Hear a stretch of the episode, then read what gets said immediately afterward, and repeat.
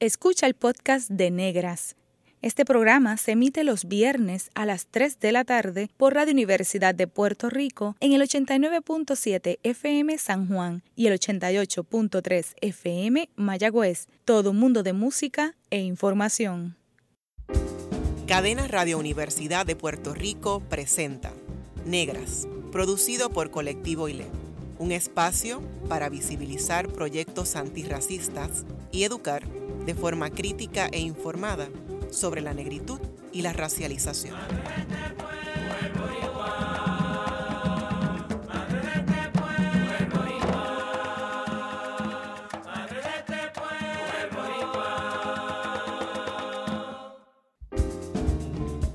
Solo con mi bongo, solo con mi yamba, le canto a esta negra si divina, que baila con timba, la rumba y el yaba. O Me dicen que la bamba, que la bamba, que la tumba, que la conga no debe bailar. Ja, ja, ja, ¿Qué importa que diga la gente que yo baile bomba? ¿Qué importa que diga que soy una negra criolla?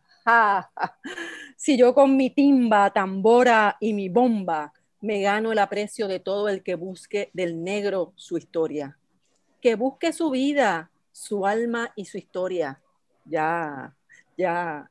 A mí no me importa que sea abisinia o que sea mongola, que sea de la India o que sea sajona, que sea amarilla o sea española. Si llevo en el cuerpo el gong de la bomba, el compás de la danza, el vaivén de la conga, el ruido del jazz y el ritmo de la jota española. ya pues, ¿qué importa que diga la gente que yo baile bomba? Saludos a toda la audiencia que nos escucha a través de Cadena Radio Universidad de Puerto Rico. Les saluda Nixamara Jiménez Díaz y me acompaña Ivonne Denis Rosario. El poema que escucharon fue escrito por Víctor Llanos Allende y dedicado a Silvia del Villar, bailarina y declamadora de cuerpo negro puertorriqueño. Hoy, en Negras, estaremos hablando sobre gordofobia, cuerpos y experiencias. Para ello, nos acompaña Noediceli del Pin Méndez, Jaime Géliga Quiñones, Denirka Aquiles Santiago, Leurí Ortiz y Esaí Ortiz Rivera. Casa llena. Bienvenidos a Negras. Hola, hola, estoy bien contenta de estar aquí. Saludos, saludos. Hola. Gracias. ¿Qué tal? ¿Qué, les parece si nos hablan eh, de ustedes brevemente? Algo que quieran decirnos de ustedes, por favor. Hola a todos, mi nombre es Noé Diseli Telpín. A veces me dicen Noé. Mis pronombres son ella y ella. Tengo 23 años y soy estudiante del programa de estudios generales en la Universidad de Puerto Rico, de recinto de Río Piedra donde también curso una concentración menor en estudios de mujer y género. Soy egresada de la Universidad Católica de Ponce, donde estudié diseño de moda. Soy natural de Santa Isabel hasta mis 20 años que me mudé. Manejo un blog educacional llamado Cuerpos Gordes PR, donde educo y discuto regularmente sobre la gordofobia social. Y estoy bien honrada de estar aquí, agradezco esta oportunidad un montón, estoy bien contenta. Eh, mi nombre es Jaime Gería Quiñones, eh, soy estudiante doctoral de, la UAM, Universidad Autónoma Metropolitana de Xochimilco, en México, en el doctorado en estudios feministas. Eh, ya estoy escribiendo la, la, tesis sobre drag kings y transfeminismo en Puerto Rico. soy un migrante que vuelve, acabo de volver a Puerto Rico hace unos meses y en eso ando, eh, trabajando cuestiones del cuerpo y de gordofobia, no tanto académicamente, sino desde mi propia experiencia de haber sido un cuerpo gordo que baja de peso, sube de peso y lo hace a través del, del deporte y de la recreación, específicamente de cuestiones como el CrossFit, ¿no? Entonces llego desde ahí, desde ese espacio tan cerrado y tan fuerte que pueden ser los gimnasios para pensar mi cuerpo ante la mirada de las demás personas. Buenos días, mi nombre es Esaí Ortiz, eh, mis pronombres son él y ella.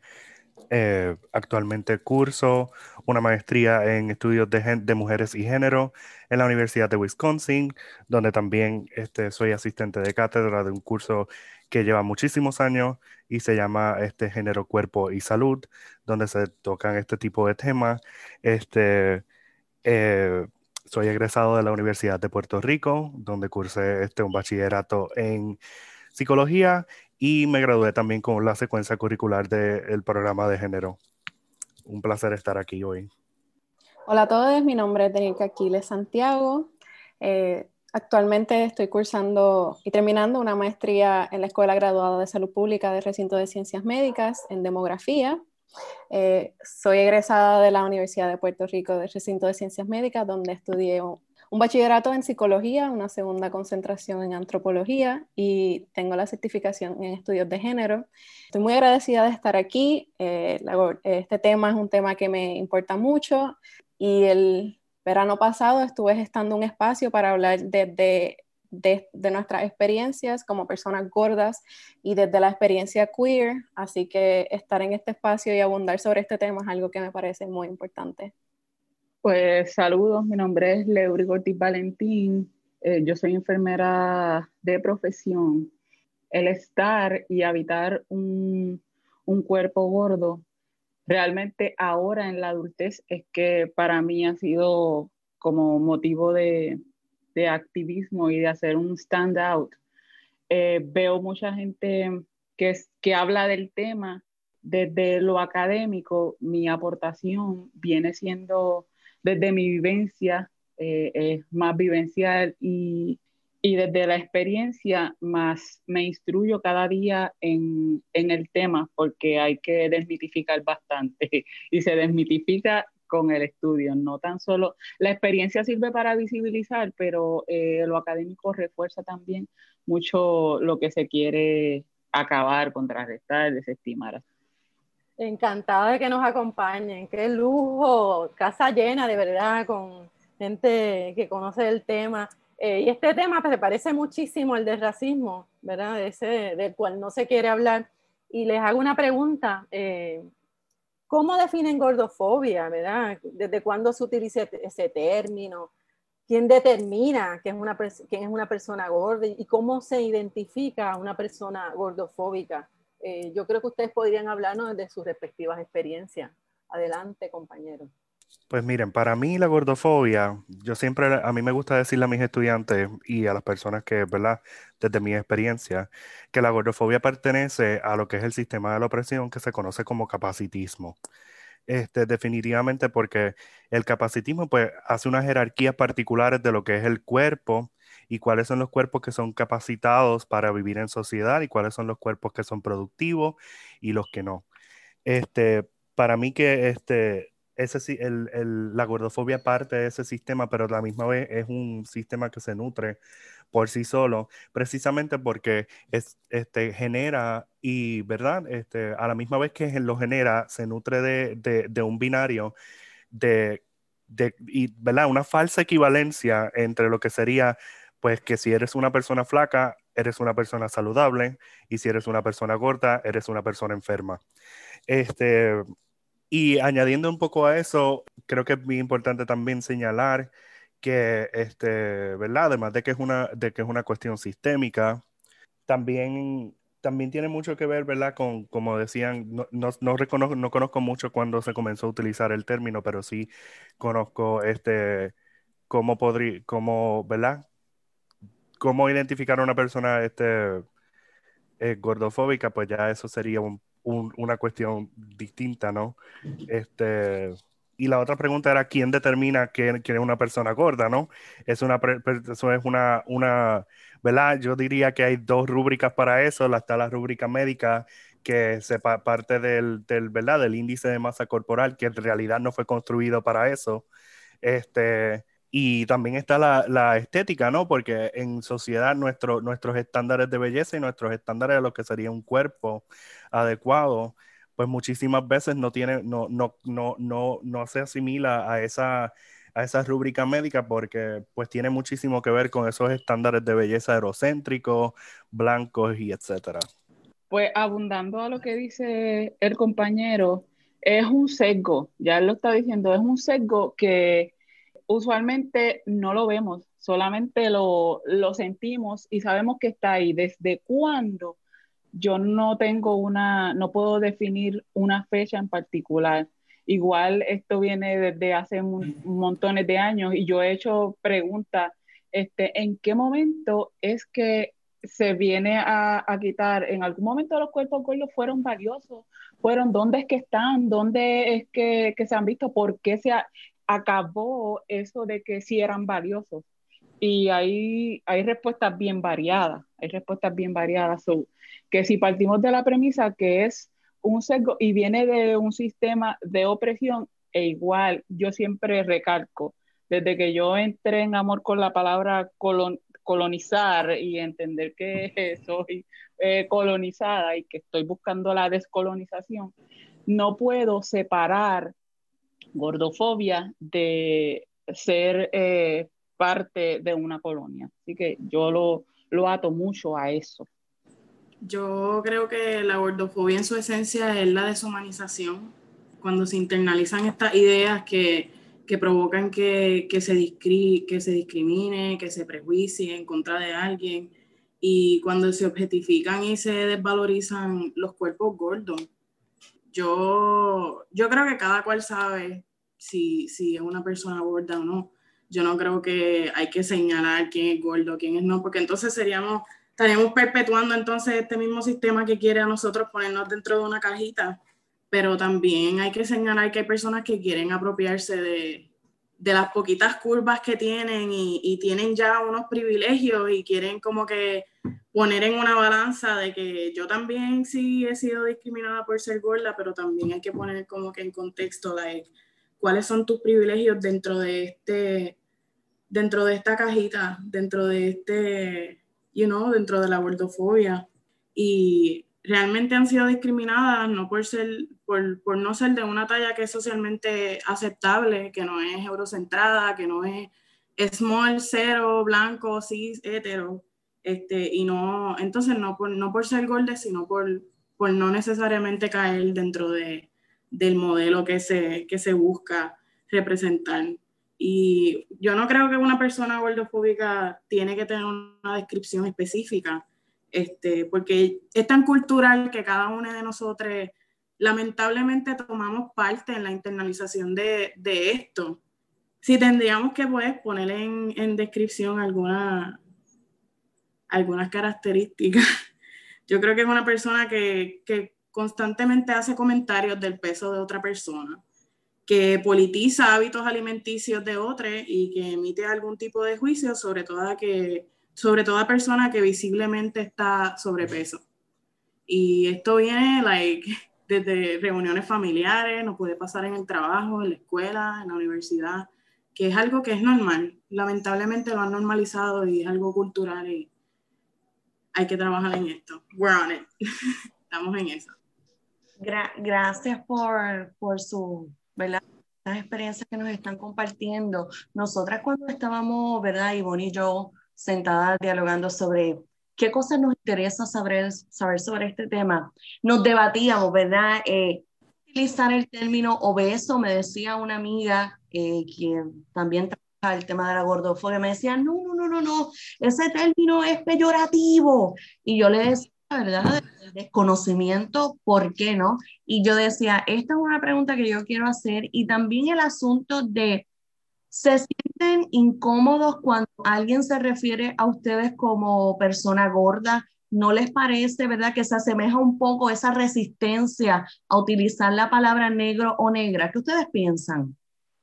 Yo creo que, que tratamos constantemente la palabra gordo, gorda, gorde, como si fuese una mala palabra.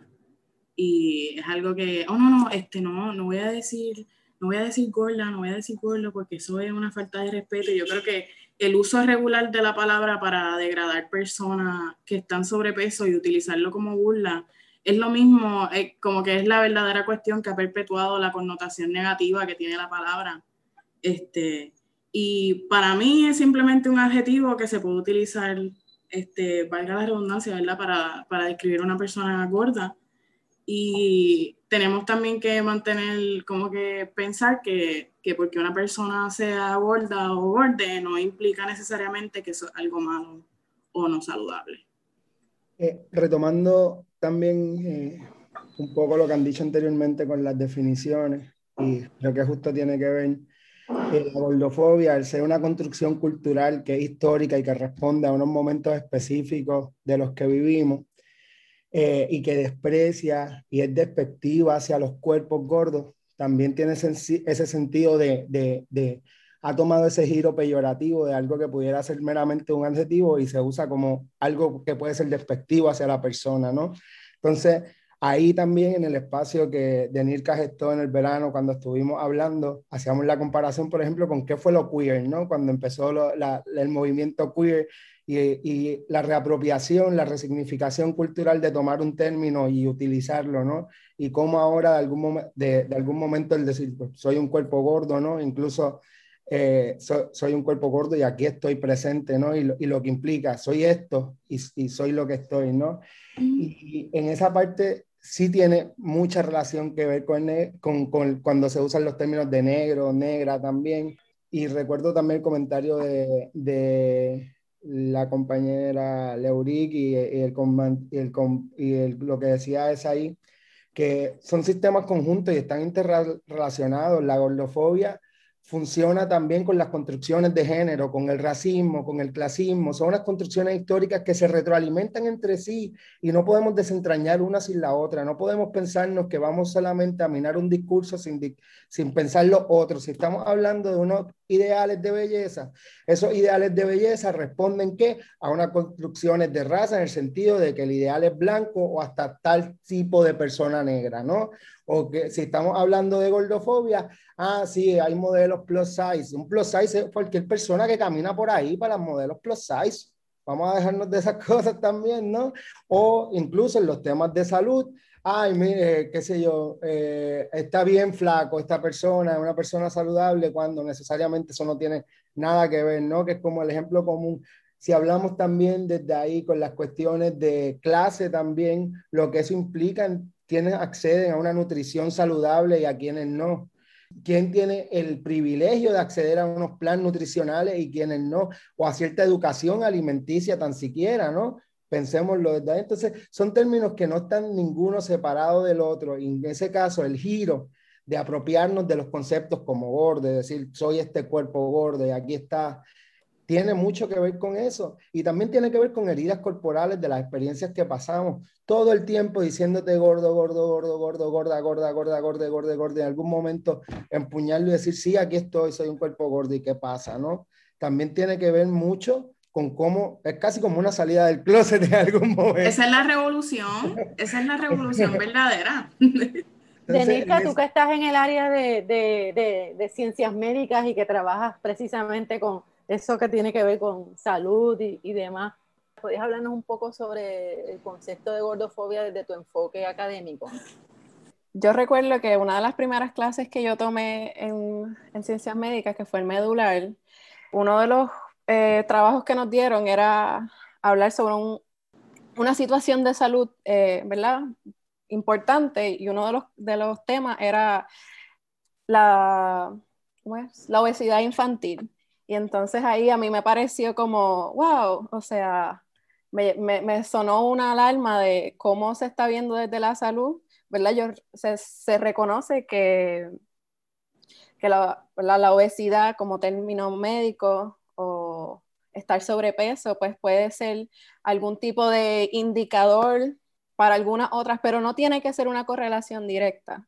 Y entonces por lo menos yo empecé a, darme cuenta que desde todo este aparato médico hay una gran gordofobia directa eh, en todo esto y por lo menos a partir de mis experiencias, yo creciendo como una, como una nena gorda, pues siempre he tenido una sensibilidad muy grande y cuando estaban hablando sobre sobre si se siente cómodo o no identificarte como una persona gorda, pues para mí esto ha sido un proceso grande. Yo me vine a identificar y sentirme cómoda como, llamarme como gorda recientemente, no, no hace como dos años o tres, porque para mí era, siempre, siempre fue una gran lucha sentirme cómoda en mi, en mi, propia piel, en mi cuerpo, y pues todas las violencias, las autoviolencias que eso generó hacia mí. Este, y principalmente ese fue mi motivador, para yo gestar el espacio que hice en verano, porque a partir de esta situación de pandemia y yo ver mi peso fluctuar, pues me sentí como que todas estas violencias estaban volviendo hacia mí, yo mirándome y, y, diciendo, estoy volviendo a ser gorda o, o, o, qué sé yo, o sea, como que todas estas violencias pues me hicieron querer hablar sobre este tema y, y ahora que estamos aquí vemos todas las dimensiones de lo que implica la, la, violencia estructural de un sistema que te impone a ti una, una, valoración propia de lo que tiene que ser tu existencia y también tus capacidades y tus limitaciones. Y entonces, ¿cómo romper, verdad, de, de toda esta estructura y, y, reclamarme como gorda? Y, y, ha sido como un proceso de liberación. Y como lo que dijo ahorita de Leuric, de, reconocerme como persona coloniz colonizada, pues también este, la gordofobia es una, una colonización más porque también una imposición colonial de lo que tiene que ser una cuerpa para ser, para ser funcional para un sistema. Excelente, muy bien, gracias por esa explicación.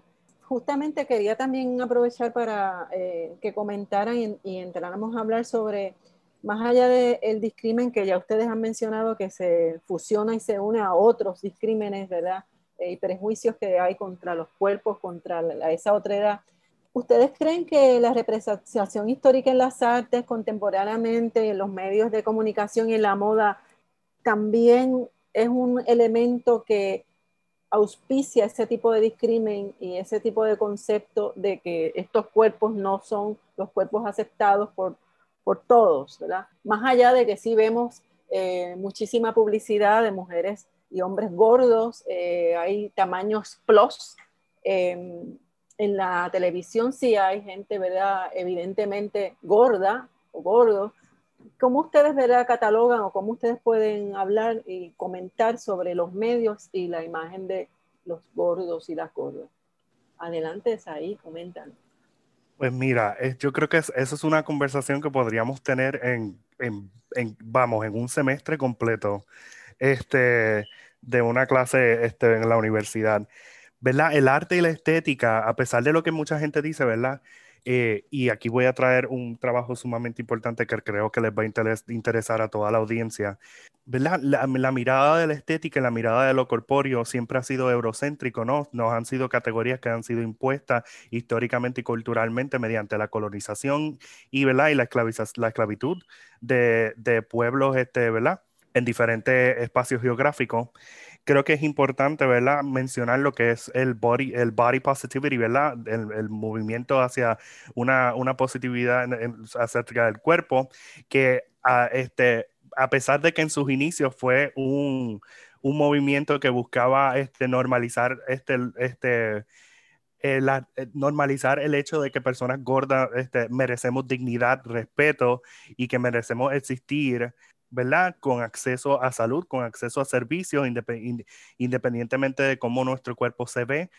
Es importante mencionar que ese, ese, ese movimiento ha sido cooptado por personas que son este, mayormente flacas, mayormente blancas, de clase media y así sucesivamente. Entonces, lo que quería mencionar era que en las artes específicamente es donde, donde ¿verdad? hay un trabajo sumamente importante que, que fue publicado este año, si mal, si mal no recuerdo, que es el de Sabrina Strings, que se llama este, eh, Fearing the Black Body, uh, The Racial History of Fat Phobia.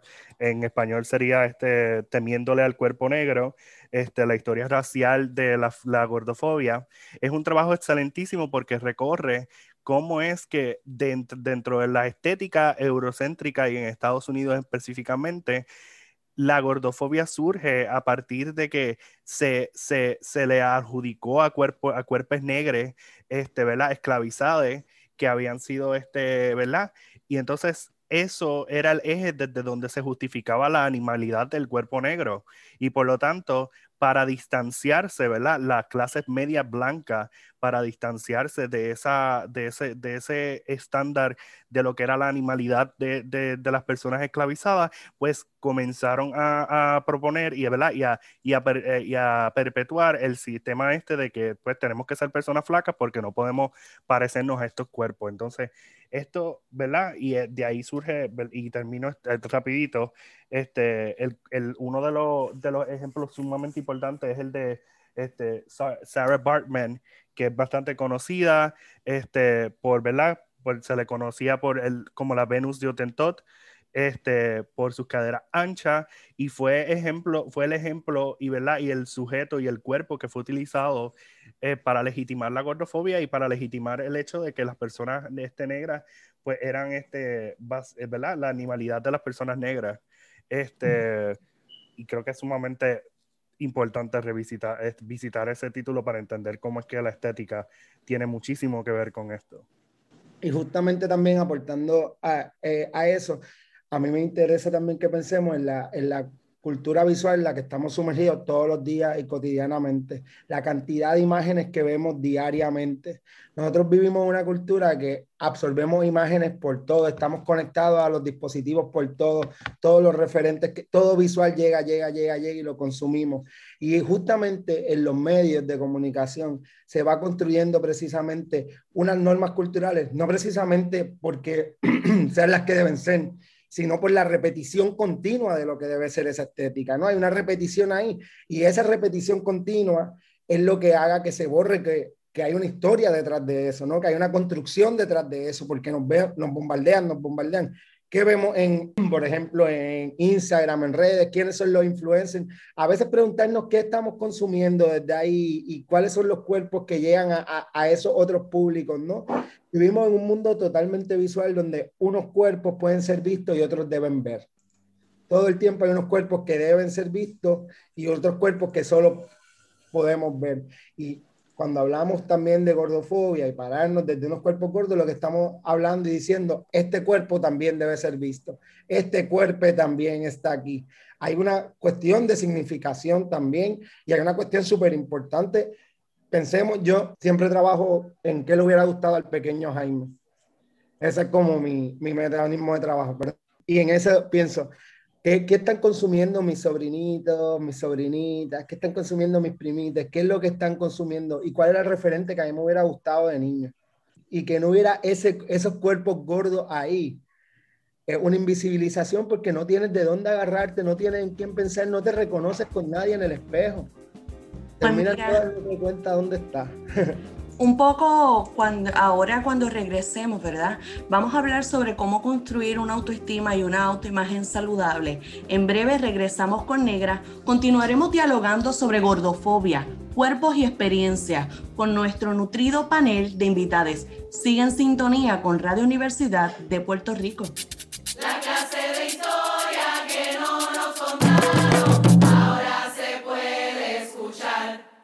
Está escuchando el podcast de Negras. Este programa se emite los viernes a las 3 de la tarde por Radio Universidad de Puerto Rico en el 89.7 FM San Juan y el 88.3 FM Mayagüez.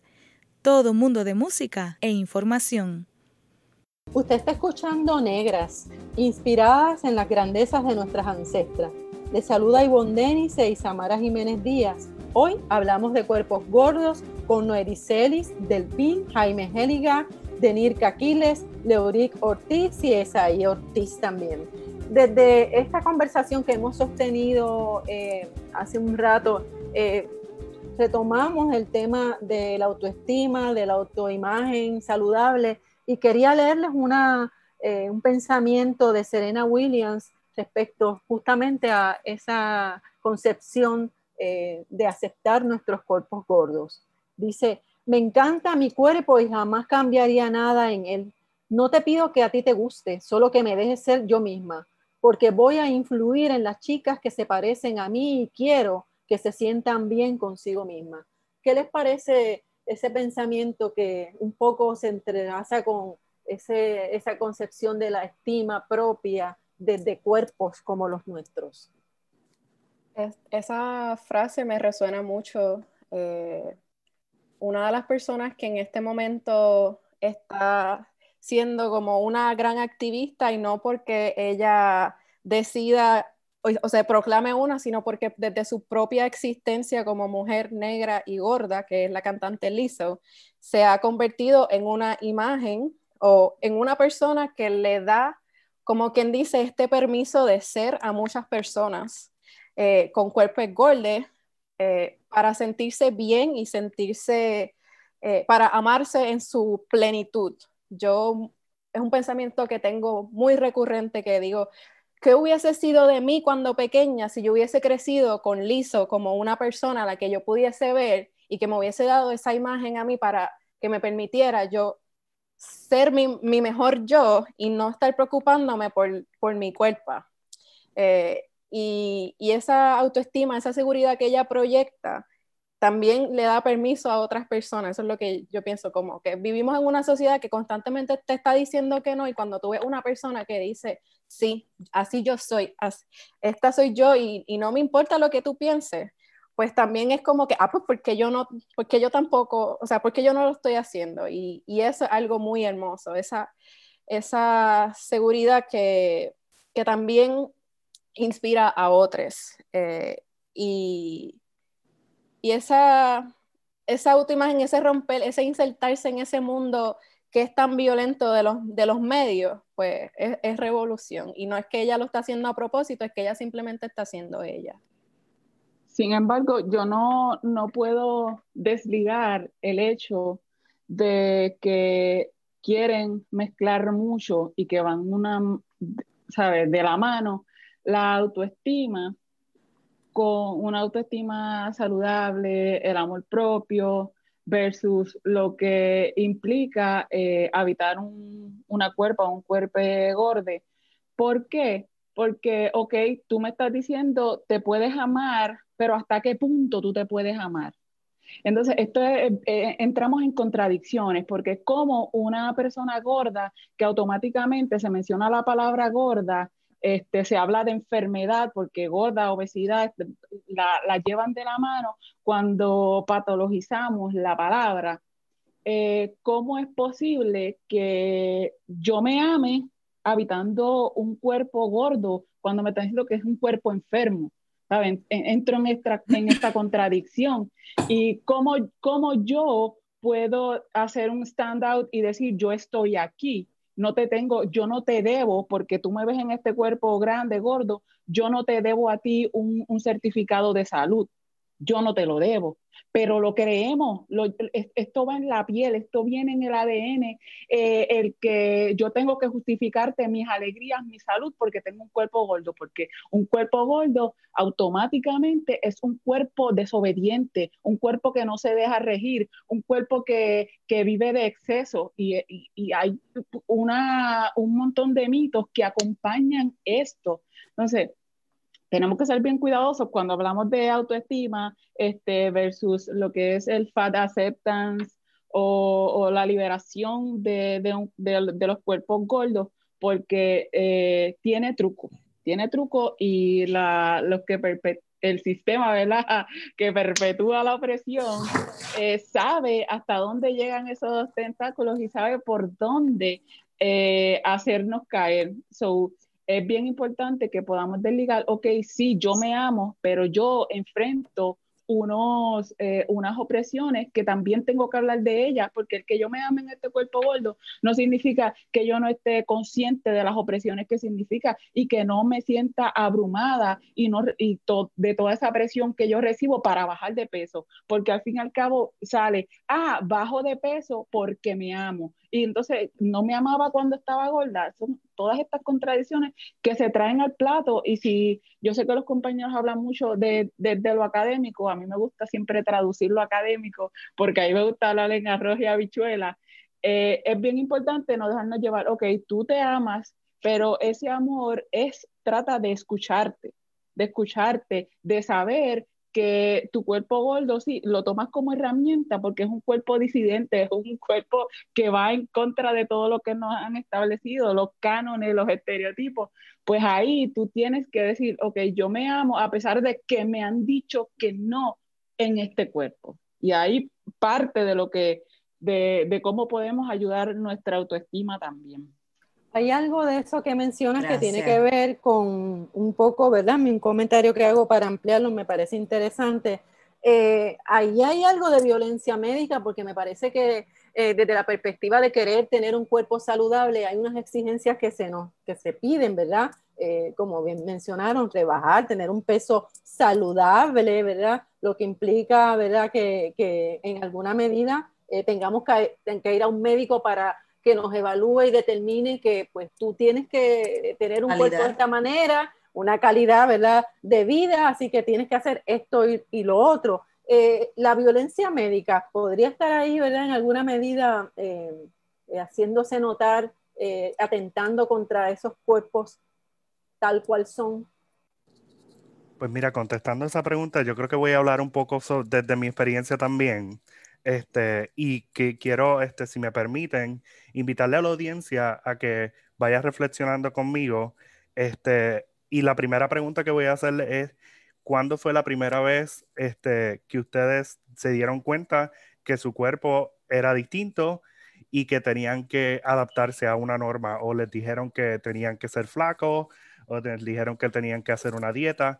Por lo menos yo me acuerdo, yo era muy pequeño, yo tenía como, debía tener como unos ocho años cuando comencé a hacer ejercicio porque estaba demasiado gordo. Este, luego, este, ¿verdad? Yo tuve varias experiencias. Una vez fui a un pediatra, este, a los 13 años, a los 13 años, eh, y el pediatra pues me vio mi peso, en ese momento y me di, y, tuvo una, una, serie de, ¿verdad? de, de, de ideas particulares, de prejuicios, ¿verdad? particularmente por la manera en que se veía mi cuerpo. Una de ellas pensó, lo primero que me dijo fue que yo no podía estar en mi casa haciendo nada todo el día, que tenía que estar más activo físicamente, que tenía que hacer ejercicio porque mi peso pues en algún futuro me iba a afectar que eso pues este, iba a afectar mi salud, que estaba afectando mi salud, cuando en realidad pues todos los blood panels que me hacían, todos los exámenes de sangre salían totalmente perfectos. Yo era una persona, tota, un, adolescente totalmente saludable que estaba atravesando por unos cambios hormonales particulares, ¿verdad? Que son, que son también afectados por las relaciones sociales. Y yo pienso que durante esa edad, esa, esa etapa de la adolescencia, yo pasé por un proceso, proceso sumamente fuerte en el que yo desarrollé ¿verdad? Si, lo, si le quisiéramos llamar así, a mí no me gusta patologizarlo, pero por un desorden alimenticio. Yo, por yo, este, soy, yo desarrollé, ¿verdad? Lo que, lo, este, una manera de, de ¿verdad? Por, por, porque no tenía un concepto de autoestima, no tenía este, la, los mecanismos para yo decir que mi cuerpo era mío y que yo tenía consentimiento sobre mi cuerpo y lo que, me, lo que le hacían a mi cuerpo este, desarrollé muchísimas, muchísimas, este, muchísimos, mecanismos, como por ejemplo, este, eh, comer para, regular emociones, todo este tipo de cosas, eh, me sentía triste, pues me comía algo para, para, sentirme feliz, me sentía solo, me comía algo para sentirme feliz. Entonces eran, esto estaba atado también, ¿verdad? A las presiones sociales sobre eh, tener una pareja, este, estar feliz todo el tiempo, porque en nuestra sociedad se, se, se promueve esta idea de que la felicidad es infinita y que no es una, una emoción solamente por la que uno pasa una emoción más junto a otras, ¿verdad? Y que hay que valorarlas todas, eh, todas las experiencias que nosotros tenemos. Eh, a nosotros se nos vende, ¿verdad? La felicidad, como yo le digo, la felicidad con la F mayúscula. Este, pero eh, el problema, este, yo diría que el problema principal de todo esto es la cultura de dieta. Esta, esta cultura de que tú tienes que estar en una dieta siempre, que tienes que mejorar tu de esto, que tienes que hacer detox y todo eso. este, en realidad, mira, eh, desde que yo llevo dando la clase que doy en, en la Universidad de Wisconsin, nosotros le llevamos eh, diciendo a los estudiantes que las dietas no funcionan. Hay evidencia científica de que las dietas no funcionan. Este, el problema con las dietas particularmente, y ahí viene la violencia médica, porque es que hay médicos que, a los que tú vas y lo primero que asumen es que tu cuerpo necesitas bajar de peso y que ese es el, ¿verdad? El, todo lo que te pasa. No hay nada más que te ocurre si tú tienes una condición médica que estás presentando en el momento, una sintomatología, el médico automáticamente asume que es una causa de, de, ¿verdad? Está causado por tu obesidad. Entonces, eso es un problema porque hay mucha gente, mucha gente gorda y en cuerpos grandes que ha muerto por, por, por cuestiones de que el médico o la, o la, médica no asumía este, responsabilidad, ¿verdad? Ética y práctica en cuanto a, a determinar de dónde surgía esa, es, esa presentación de síntomas. Entonces, esta cultura de dieta, ¿verdad? Este, se promueve porque a través de los mismos médicos, tú vas a una oficina médica y el médico te, te recomienda que si batida, que si suplemento, te envía al, al, al, al, como yo le digo, los chinchorritos verdes que hay por ahí, este, eh, donde tú vas y te pesan y te hacen batida y te hacen waffles y todo esto con, con, con, con ¿verdad? suplementos dietéticos, que ¿verdad? no está mal porque la evidencia científica que existe es que las personas que bajan de peso, la mayoría retorna al peso y ese es el problema. El problema es bajar de peso sumamente fuerte y el weight cycling, que es lo que se conoce como eso, es lo que termina haciéndote daño al corazón, termina haciéndote daño un montón de cosas, además de que hay un montón de dietas que se ha, se ha, probado científicamente, ¿verdad? Que, que las dietas restrictivas lo que llevan es a, a, lo que, a lo que serían los atracones después. O sea, tú te restringes y te restringes este, comida y después vienes y, y, de momento como que, ay, tengo ganas de comer tal cosa y te lo comes y te lo comes y te lo comes porque te has restringido la experiencia de tú sentir el placer de comer. Y entonces eso es parte de, de también de nuestra cultura. A nosotros se nos ha quitado el, el, derecho de sentir placer mientras comemos, de sentirnos bien con nosotros, eh, con nuestros cuerpos, de sentir, este, de, vamos, de sentir lo que nuestros cuerpos sienten, cuando los, nuestros cuerpos se sienten bien, cuando nuestros cuerpos se sienten mal. Y eso, pues, ¿verdad? Hay muchos approaches y quiero cerrar con esto, no, no quiero tomar mucho espacio. Este, eh, el approach de ¿verdad? health at every size este, eh, o salud en, en, to, en, a todo momento en todos los cuerpos. Y también está este el intuitive eating que ha sido uno de que ha sido este verdad y ha ido incremento que, que pues consiste en, en tú este, desarrollar las técnicas y, y, verdad y conocimientos que te, que te guían a, a, a, a, escuchar a tu cuerpo, escuchar esos cues, ¿verdad? Esa, esas señales que tu cuerpo te da sobre cuándo tiene hambre, cuándo necesita este, comida, cuándo no necesita comida y desarrollar, ¿verdad? No como una dieta, no como fin de bajar de peso, sino como un fin de desarrollar una buena relación con tu cuerpo y una buena relación con la comida. Gracias al compañero eh, que nos trajo esa reflexión y esa pregunta eh, ineludible, ¿verdad? Para la audiencia que yo también, eh, ¿verdad? Junto con ustedes me hago. Y es el asunto, por ejemplo, yo me di cuenta que yo era gorda en la escuela, ¿verdad? Y me di cuenta no por los demás compañeritos de la escuela, sino por los adultos, increíblemente. Entonces, ahora, ¿verdad? Como, como docente, no puedo evitar, ¿verdad? Preguntar, ¿cuán importante es que se incluya a través de la educación los cuerpos gordos como un tema de diversidad. ¿Ustedes creen que esto podría aportar a erradicar la gordofobia en alguna medida? Yo personalmente desde, desde chiquita, este, yo, yo sé que yo soy gorda, este, de mi familia, me ha pasado en círculos familiares, desde bien pequeña. Yo soy bien gordita como desde los 4 5 años.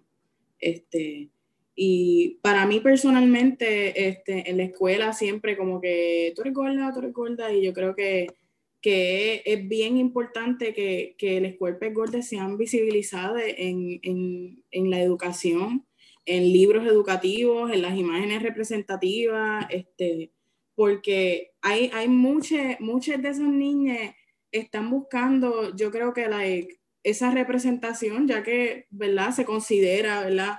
un problema, este, la obesidad infantil y estos niños siguen, siguen exponiéndose a, a, estos prejuicios por sus compañeros y, y, quienes no tienen, quienes no tienen, quienes no se ven afectados por, por, por este discrimen, este, tienen también una imagen de referencia para la inclusión de cuerpos gordos en, en, en su espacio y también deconstruye desde la raíz cualquier prejuicio que se le haya inculcado en casa este, en contra de personas gordas, personas negras. Y yo creo que es importante la representación especialmente visual. La, en los libros, que se hable en los libros educativos, que se hable en, en, las caricaturas, en la televisión, que sea algo que, que, se le pueda representar a los niños en lenguaje simple, que ellos lo puedan entender para que, para que no se perpetúe desde, desde tan pronta edad esto, esto que viene como que rebotando de la, de la niñez, como que esto que, que, se perpetúa desde la niñez entre los compañeritos de clase se lleva al ambiente laboral, se lleva a la casa, se lleva al trabajo, que, que es importante, es importante para la erradicación de la gordofobia por completo. Empezar desde los niños, empezar desde, desde la base, desde la raíz, desde el principio. Y aportando justo por esos últimos dos comentarios, eh, yo recuerdo un poco entre eh, el mundo de los adultos, sí te va recordando desde niño que eres gordo, pero yo recuerdo este compañerito que nunca se me va a olvidar de la escuela, que no importa si tú engordaras, bajaras de peso, lo que fuera, su primer comentario por 13 años de escuela fue, estás más gordo, estás más flaco, incluso antes de saludarte. Y hoy en día yo lo veo y lo único que pienso es, diablo, este me viene a hablar de si estoy más gordo o estoy más flaco. Y es así. Incluso yo lo he borrado de todas las redes porque sus comentarios incluso eran por ahí 20 años después de salimos de la escuela, ¿no? Sigue, seguía como en la misma, en la misma, en la misma. Y eso hilado, por ejemplo, a dar una educación nutricional en la escuela, por ejemplo, eh, con el mundo de las dietas y con el mundo de, comparándolo con el mundo de las dietas, con el mundo del fitness y, y, y como ¿Qué, ¿Qué, conllevaría esa educación nutricional? ¿No? ¿Qué conllevaría enseñar cambios de hábitos más bien que, que, enseñar este debe ser el cuerpo, esto es lo saludable, esto es lo que no? Y cómo eso está relacionado también a la salud mental que vamos desarrollando y a las posibilidades de desarrollo que tenemos como personas en desarrollo, ¿no? Como niñas que están ahí desarrollándose en todo su tiempo, las cuestiones de confianza que eso puede afectar. Pongo mi caso, por ejemplo, eh, yo, yo, estaba, yo, yo estaba en casi 280 libras hace dos años y yo estaba sumamente deprimido y a mí el ejercicio y la recreación física me ayudó a salir del boquete. Fue hacer, no era un plan de que quiero bajar de peso, no era un plan de eso, para mí fue una terapia. Hacer cosas que yo no podía hacer fue una terapia como que nunca había intentado hacerlo, ¿no? Y ganar esa confianza de ir moviéndome, corriendo, qué sé yo, hoy, hoy corrí 10 minutos, wow, qué mucho, antes no podía caminar esto, ¿no? Como haciendo esas cositas me, me, me llevó a tener una relación distinta con mi cuerpo y a darme cuenta de todos los comentarios que iban sobre mi cuerpo. Y lo horrible de eso fue que cuando bajé de peso fue cuando más me di cuenta de lo mucho que la gente te mira y te comenta del cuerpo de momento empieza a aparecer la gente a decir, wow, ¿y dónde tú habías estado? Wow, y empieza a esas personas que nunca te buscaban a buscarte la vuelta, incluso hacerte acercamientos amorosos, solo porque hubo, porque bajaste de peso y tú te das cuenta que pasas por ahí, de cómo te vas relacionando con la gente. Y obviamente esa es la gente que rápido tú descartas de que aquí no te quiero. Yo, yo llevo siendo esta sabrosura tropical 30 años. Mala tuya si te diste cuenta ahora. Ese es tu problema, no es mío.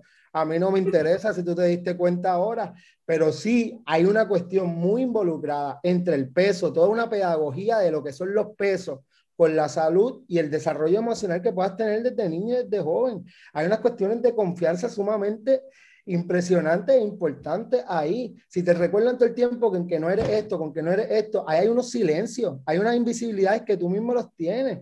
Y solo te das cuenta cuando la mirada de la otra te cae encima y, te, y te vienen a validar incluso cuando te ven el cuerpo de una manera distinta, cuando lo piensan de una manera distinta. Entonces, sí, sí hay una cuestión aquí bien importante que, que hablar y reivindicar y la necesidad de tener referentes gordes en, todo, en, en todos los niveles educativos, pero también que tengamos una, una educación nutricional que nos ayude a entender que la comida y estar saludable no tiene nada que ver con tu peso ni cómo tú te ves corporalmente, que te ayuda a aceptarlo. Y eso solo se puede hacer desde una educación que, de, nutricional que vaya ligada con una perspectiva de género, que vaya ligada con una perspectiva pedagógica antirracista, que vaya ligada con una cuestión pedagógica crítica de cómo construir de una manera distinta y cómo educar de una manera distinta.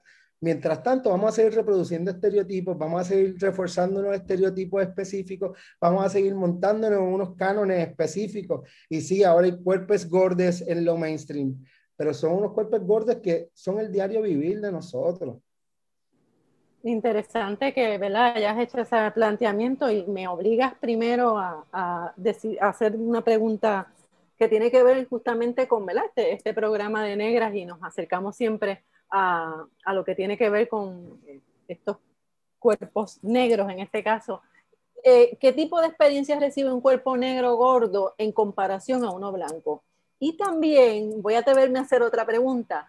Eh, ¿cómo, ¿cómo, se visualiza ese cuerpo gordo, gorda en, en, en, la televisión, justamente pensando en las comedias puertorriqueñas donde se utiliza e, ese cuerpo para caricaturizarlo, burlarse de él? Eh, y cuando es negro más, así que me gustaría que comentaran sobre eso recuerdo mucho de que muchos personajes en la televisión durante, cuando yo iba creciendo en los 90, eh, si eran gordos, eran la burla, eran el espacio del comodín, de como no sea, eh, el, eh, el, loco, como el loco en la media, ¿no? Que estaba por ahí, o podía decir la verdad o podía ser la mofa, ¿no? Entonces el gordo era donde se depositaban todos los estereotipos y si era, ahora mismo no recuerdo el personaje, pero tengo esta imagen de de, de, un actor que era gordo y negro y sobre él caían todos los estereotipos de una clase trabajadora en Puerto Rico que, que, que iba, eh, que, que, iba en crecimiento, unos temas no solo raciales, sino de pobreza implicados en ese cuerpo. Y como que siempre, yo creo que, no, no voy a decir siempre, pero ha habido mucha representación en la comedia, entre comillas, en Puerto Rico, eh, de utilizar esos estereotipos específicos que, que construyen entre raza, clase y género específicamente para eh, exactamente, ah, sí, ese mismo creo que era, este, eh, ajá, sobre, ah, y también recuerdo, por ejemplo, todo lo que eh, representaba, ahora me acuerdo también de entrando por la cocina, Tato, lo que representaba Tato, que era un cuerpo grande, trabajador, pero habían unas marcas específicas y unas cuestiones de raza bien específicas de, de, de, de la clase trabajadora en Puerto Rico y que pasaban por la raza. Y lo mismo pasaba, por ejemplo, con Guille, ¿no? Todos sabemos, ahora nos parece fabuloso y lo reivindicamos y lo que es, pero hay muchas otras cosas que reivindicar en esos programas. Hay muchas otras cosas que traer la consideración de lo que estaba pasando ahí. Y, y yo creo que siempre ha sido, por ejemplo, el espacio de la persona gorde en la televisión puertorriqueña, un espacio para depositar lo peor que tenemos. Los peores discrimen, la, la, la, los peores miedos y prejuicios que cargamos como sociedad y siendo unos cuerpos colonizados, lo peor de lo que no queremos ser, lo que no queremos reconocer. Y eso es profundamente doloroso porque estamos todo el tiempo diciéndome, no, diciéndonos, esto es lo que se representa de que no debemos ser. Y que los medios de comunicación todo el tiempo nos estén diciendo eso, nos debe preocupar todo nacionalmente a todo el mundo. Y también añadiendo a eso, que, que no aparezcan, ya, ya tú dijiste todo lo malo que se puede ser. Entonces, ¿cómo yo voy a, yo de, niña o adolescente voy a querer parecerme a eso? Y tenemos a nuestros niños, a nuestras niñas mirando, pues que si yo quiero ser reportera, tengo que lucir de determinada forma, porque es que no hay nadie que me represente. Yo no hay manera, inclusive hoy, estamos en el 2021, tú miras los medios de televisión, de comunicación en Puerto Rico y las figuras eh, gordas, eh, gordes están ausentes. Si no, y cuando están presentes, es ocupando la esquina, la burla, lo que no se quiere ser, pero mira, si, si mi existencia importa, el cómo yo luzco importa, entonces yo tengo que, que hacerme partícipe de entrar y tomar los espacios. Yo todavía estoy esperando que, que aparezca un caballo de Troya de, de, de, de los cuerpos goles, porque terminan cediendo, terminan cediendo porque la presión es grande. Yo, yo no puedo penalizar a ninguna persona que desee bajar de peso porque estar acá arriba no es tan solo eh, eh, lo físico, la presencia, es el, el discrimen constante, es la burla constante, es tú llegar a un salón y saber que tu presencia lo llena, pero lo llena porque viene eh, acarreado con, con prejuicio. Entonces yo voy a determinar, mejor me escondo, me hago pequeña o pequeño, porque así ya se puede hablar de otras cosas y quitar la, la, visión de lo que es realmente importante, que es existir, que es la diversidad. Yo creo que el, lo del aspecto racial que, que, preguntó la compañera Ivonne, este, quiero verla traer rapidito. Este, hay un, un, un, un, escrito, un libro de Sabrina Strings que se llama Fearing the Black Body, The Racial Origins of Fat Phobia, que habla sobre cómo la gordofobia y la, el discrimen en contra del cuerpo gordo se inicia originalmente con el colonialismo y el protestantismo y el intercambio de esclavos transatlánticos, porque los colonos venían, veían a la gente negra como personas, a las personas, a la gente negra gorda como personas de extrema sexualidad que, que they would indulge en, en sexual activity un montón y que, y que consumían comida y bebida en exceso, se veían inmorales, se veían, eran, eran la gordura, ya para el siglo XIX la gordura se veía como, como un símbolo de, de, inferioridad racial,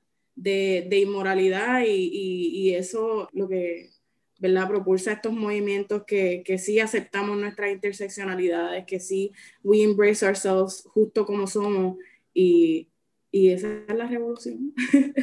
Eso es así, Noé. Gracias a todos por este espacio de diálogo. Es un tema que apenas está comenzando a dialogarse, por lo menos en algunos espacios, y verdad, nos corresponde continuar abriendo más espacios para dialogar, profundizar y examinar, ¿verdad? Esos paradigmas que tenemos. Eh, estamos profundamente agradecidas, el colectivo ILE, invitamos a nuestra radioaudiencia que nos sigan Facebook e Instagram. Como siempre, agradecemos al personal técnico de Radio Universidad por su apoyo.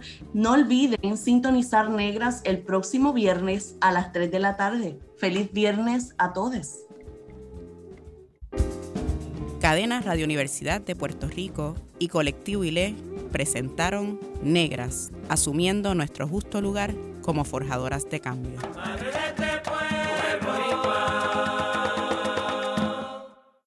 Acaba de escuchar el podcast de Negras. Le invitamos a que nos sintonice los viernes a las 3 de la tarde por Radio Universidad de Puerto Rico en el 89.7 FM San Juan y el 88.3 FM Mayagüez. Todo un mundo de música e información.